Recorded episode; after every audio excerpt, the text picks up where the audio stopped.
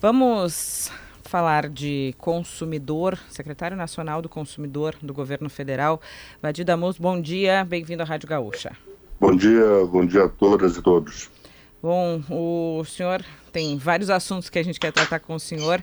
É, o Ministério da Justiça, por exemplo, e aí eu começo pelo preço dos combustíveis, diz que vai verificar possíveis abusos de preço. A gente teve o aumento, claro, por causa da reoneração, mas antes disso, vários postos já estavam repassando é, aumentos de um pouco menores, 10, 15, 20 centavos aqui em Porto Alegre, região metropolitana, para o consumidor. Como o Ministério da Justiça vai atuar? É, no momento em que a gente fala sobre autuações, multas, PROCON agindo, os ouvintes não, não levam muita fé, porque normalmente é, vem muito depois e não acontece muita coisa em relação aos postos, o consumidor já pagou. Como vocês pretendem atuar em relação a isso?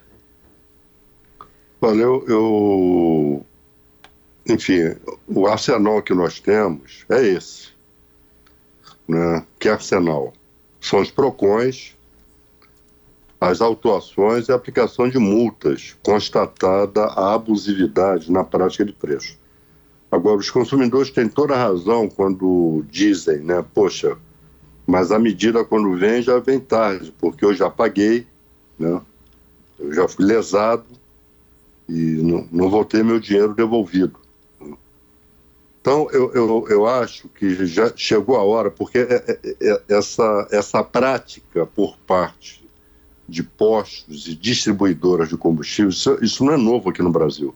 Isso já acontece há muito tempo. Isso é um setor cartelizado, ou seja, um setor que se organiza para praticar preços né, abusivos é, que acaba afetando toda a cadeia produtiva. Quando você aumenta o combustível, não é só a questão da gasolina no tanque do carro. Isso afeta outros setores da economia também. Né? Então, eu acho que chegou a hora é, de o um governo, pelo menos da nossa parte aqui na Secretaria do Consumidor, nós queremos atuar numa perspectiva de prevenção e de é, ter condição objetiva né, de enfrentar, de impedir que esses abusos continuem acontecendo. Eu, mais tarde, vou ter uma reunião com o CAD, né, que é o órgão do governo responsável pela repressão à prática de cartel. Né? Já pedi uma reunião com a Agência Nacional do Petróleo.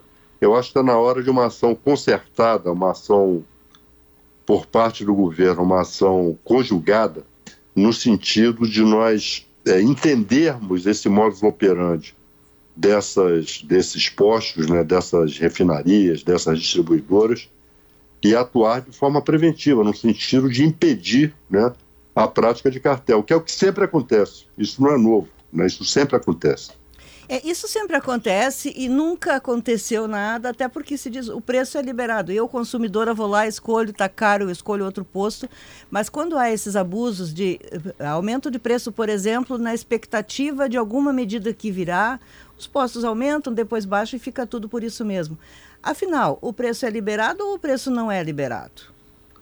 Olha, o preço é liberado no sentido de que não há tabelamento, né? E como você bem disse, o motorista né, passa num posto, a gasolina está num preço que ele considera excessivo, ele vai a outro posto. O problema é quando há combinação. Esses postos, na verdade, estão combinados entre si exatamente para impedir o direito à livre concorrência. Né? Ele não vai achar, no, no, ambiente de cartel, ele não vai achar um posto com preço mais barato, né?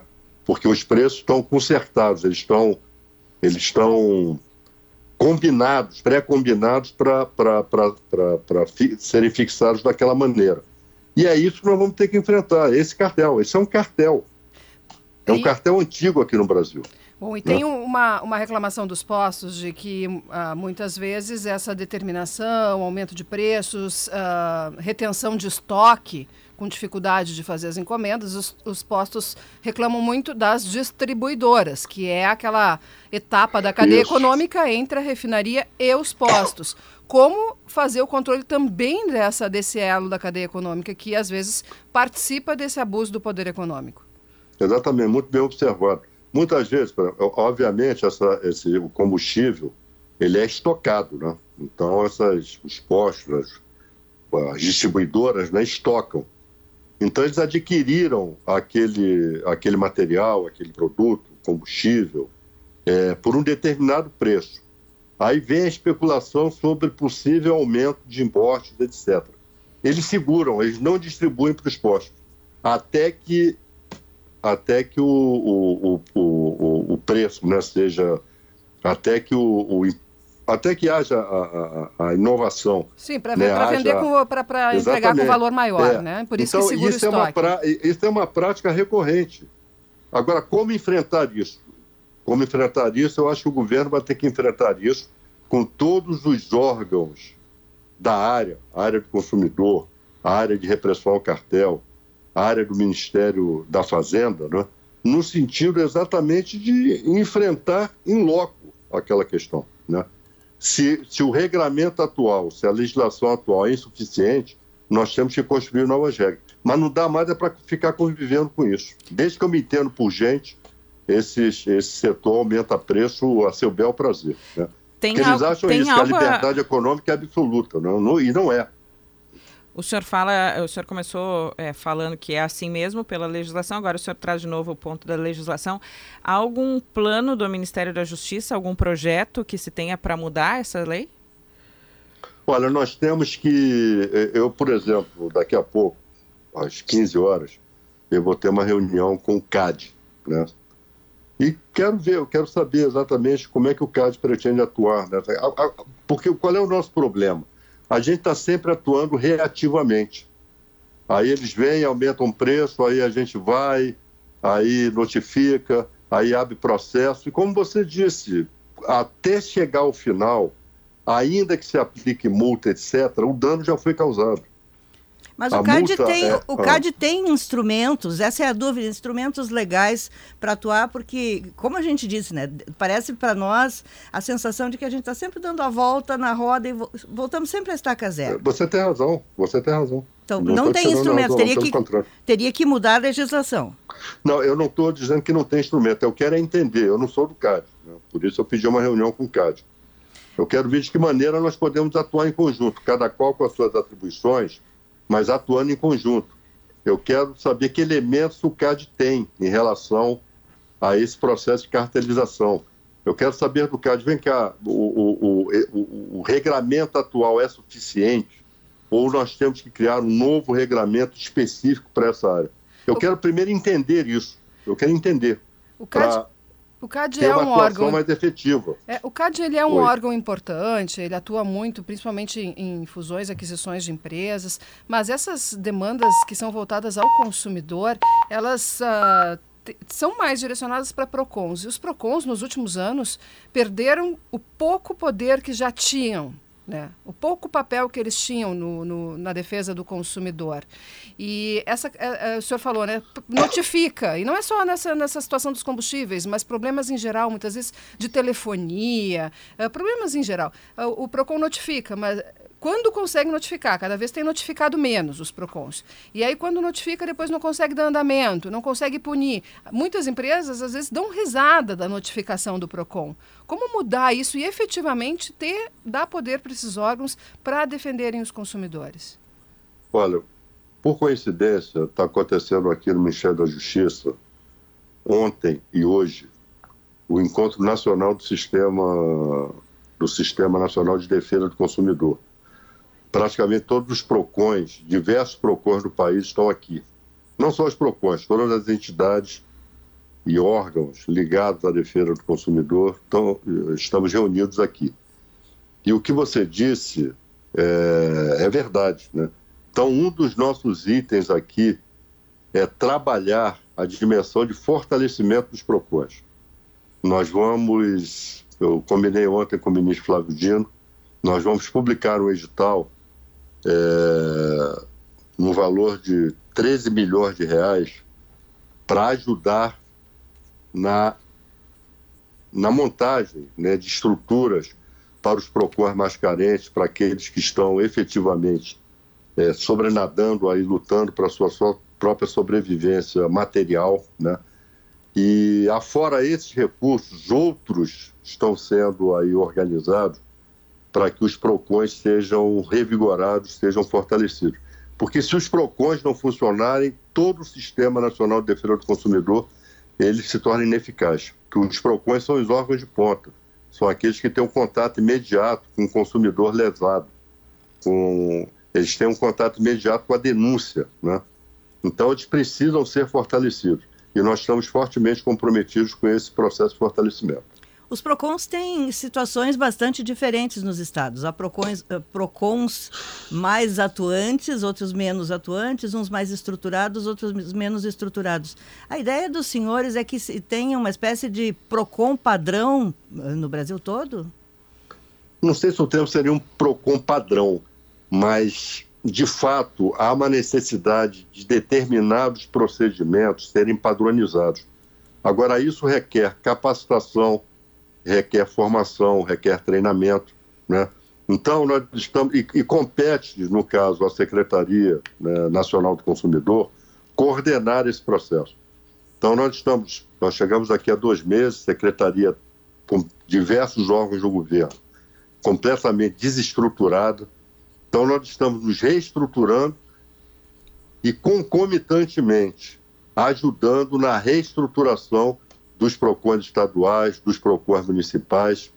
Eu espero que até o final desse ano nós tenhamos tido a condição de ter dado um salto de qualidade nesse sentido. Tem uma tem a previsão de que o governo federal vai anunciar nos próximos dias o programa Desenrola. O objetivo é combater a inadimplência, né? Da, ajudar as pessoas a pagarem suas dívidas. E o senhor tem participado dessa construção, os PROCONs vão participar. O que vem por aí nesse programa? É, nós tivemos na SECOM, não na Senacom, na SECOM, na Secretaria de Comunicação, lá com o ministro Paulo Pimenta, dois dias atrás, uma reunião com o secretário Galípolo, que é o, o homem, a, é a pessoa no Ministério da Fazenda que está coordenando o sistema de desenrola. Então, nós vamos ter participação sim. Né? É, lá nos foi explicado e se abriram sugestões né, para o aperfeiçoamento do programa antes de ser lançado. Mas como vir? isso diz respeito também à questão do consumidor, nós fomos convidados para participar. Como deve ser o programa? O que o senhor pode nos antecipar já? Olha, é... qual é a, a, a questão hoje aqui no Brasil? Né? É o superendividamento. As pessoas estão super endividadas. São 70, mais de 70% da população brasileira está superendividada, ou seja, as dívidas superam a sua capacidade de pagamento e afetam a sua possibilidade de sobrevivência material. Então, o programa ele visa atacar exatamente isso, é o governo é interferir no sentido da negociação dessa dívida é, comprometer o sistema financeiro, comprometer todo o sistema produtivo, o sistema credor, né, digamos assim, no sentido da negociação dessa, dessa dívida.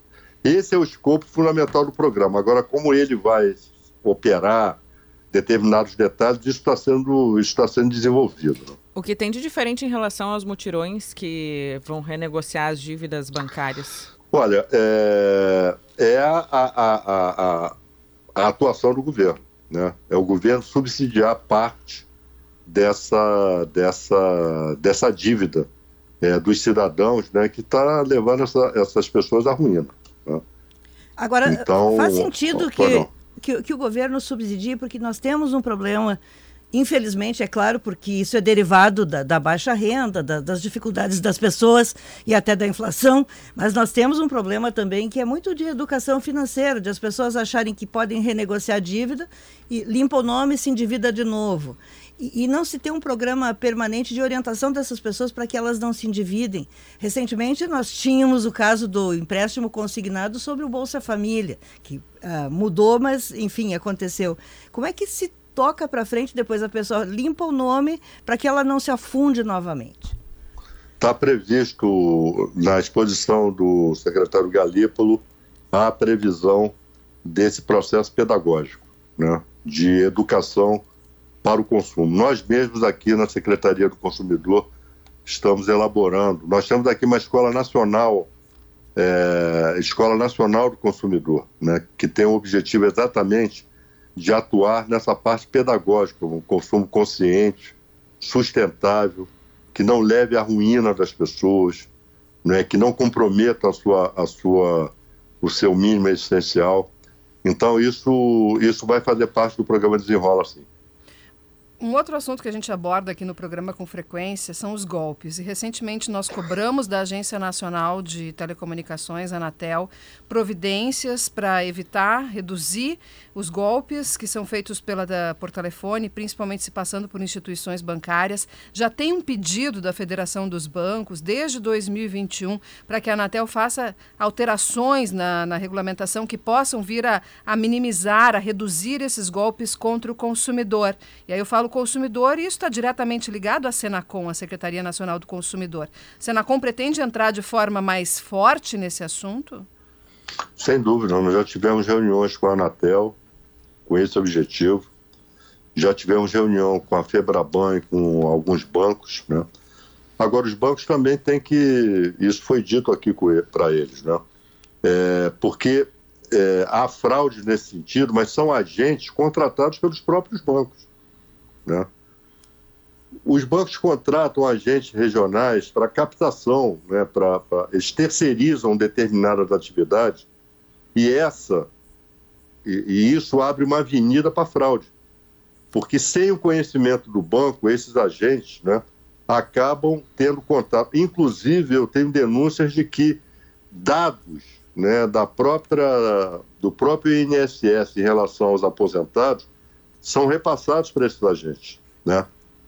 Então, é, é, é um conjunto de, de, de, setores aí que acabam é, contribuindo para esse tipo de fraude. Né? É, então, a Anatel tem que atuar nesse sentido, os bancos também, porque a, a pessoa se aposenta e recebe um telefonema de um agente desse oferecendo empréstimo, oferecendo facilidade, oferecendo crédito fácil. E aí pronto, a pessoa se enreda nisso aí e não consegue mais sair. Né? Então, é, são diversos setores aqui é, é, da economia, dos serviços, que vão ter que trabalhar de forma conjugada no sentido de coibir, né, de, de, ou pelo menos de diminuir esses golpes, porque é muita gente. É, eu tenho até familiares que já caíram nesse golpe. Mas aqui eu queria aprofundar com o senhor, porque afinal o detentor da informação sobre se a pessoa se aposentou ou não se aposentou é o setor público, é o INSS e é a data prévia. Exatamente. Então, como é que vaza isso? Porque são incontáveis os casos e eu tenho certeza de que neste momento milhares de ouvintes nossos estão se identificando com essa sua fala. Ficaram sabendo que tinham se aposentado porque ligou um, um correspondente de uma financeira já oferecendo esse empréstimo. Não seria muito mais fácil tapar esse, esse buraco dentro do órgão público que é o responsável pelas aposentadorias, porque legal não é que saiam vendendo cadastro por aí, né? Não, claro que não, isso é crime. Né? Agora, é, nós vamos é, contactar o ministro, o ministro da Previdência, o presidente do INSS, eu presumo que eles já estejam sejam sabedores do que de que isso acontecia, né? Não sei se continua acontecendo, mas as denúncias que nós temos são denúncias gravíssimas nesse sentido. São centenas de centenas de pessoas que caíram em golpe, golpe que se possibilitou por conta de esses dados terem sido vazados. A pessoa se aposenta no dia seguinte está recebendo um telefonema de, uma, de um agente, né, de uma financeira dessas, de um banco, é, oferecendo empréstimos em nome desses bancos, em nome dessas financeiras, e que levam à ruína né, dessas pessoas que não conseguem mais sair é, desse enredo. Mas, de qualquer maneira, nós estamos sistematizando essas denúncias todas e vamos encaminhar o INSS para que eles tomem providência nesse sentido. Você tem toda a razão, isso aqui não pode vazar. Pô.